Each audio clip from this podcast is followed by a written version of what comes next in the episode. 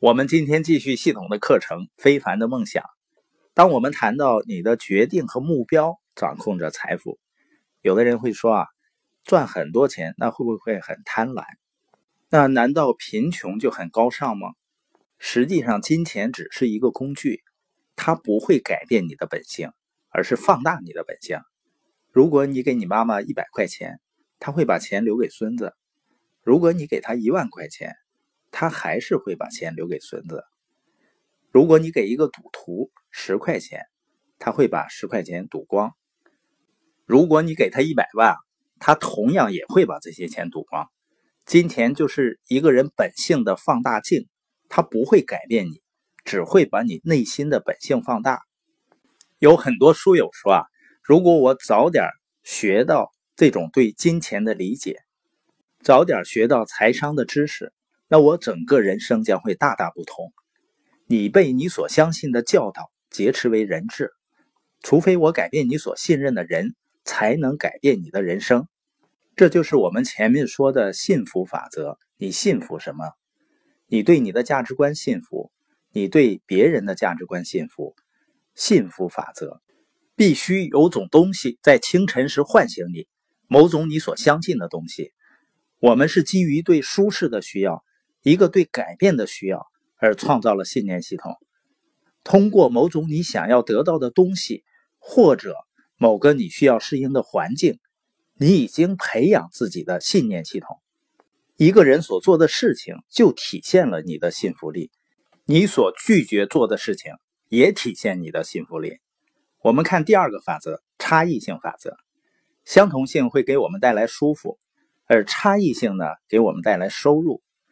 你和你的妻子结婚，肯定不是因为她像你的第一个女朋友；你去吃重庆小面，肯定不是因为她像兰州拉面；你买了一辆宝马，肯定不是因为它让你想起了奔驰。这个世界是因为不同而运转的，这就是差异性法则。我的耳朵不会看，我的眼睛呢不会嘲笑我的耳朵说：“要是我长在你那个地方的话，在过马路的时候。”就不需要来回扭头了。我的脚和腿也不会嘲笑我的手说：“啊，你整天就挂在那里无所事事，我还得花力气带着你到处走。”它们的功能各有不同。树不会说话，乌龟不会飞。相同性的目的是舒适，而差异性的神圣目的是得到回报。如果我说比尔盖茨，你会想到电脑；如果说到马化腾呢，你会想到微信。如果说到田亮，你会想到跳水；如果我说到你的名字，人们会想到什么呢？你与其他人最大的不同是什么呢？如果你自己都不知道自己与众不同之处，那就没有人会知道了。这意味着没有人会因为你身上所拥有的天赋而需要你和寻找你。这也意味着你完全没有因为你的差异性而获得回报。没有什么比渴望他人看到自己的差异性更折磨人的了。你通过提出问题而发现自己的不同，永远不要去寻找答案，要去寻找问题。你提出什么问题，决定你会发现什么。问题掌控着这个世界，问题体现了你的激情和智慧。问问你自己，什么事情是我比任何人做得更好的？在谁面前我会充满动力？在谁面前我会无精打采？我整天思考的是什么问题？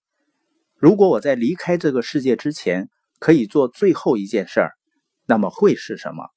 发现创造了能量。你的不同之处在哪里呢？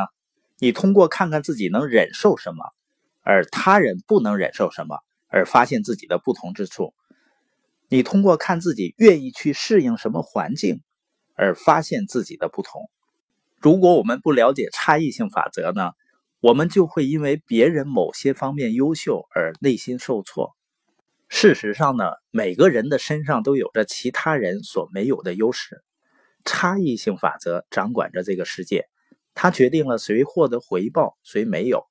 你必须发现自己的不同。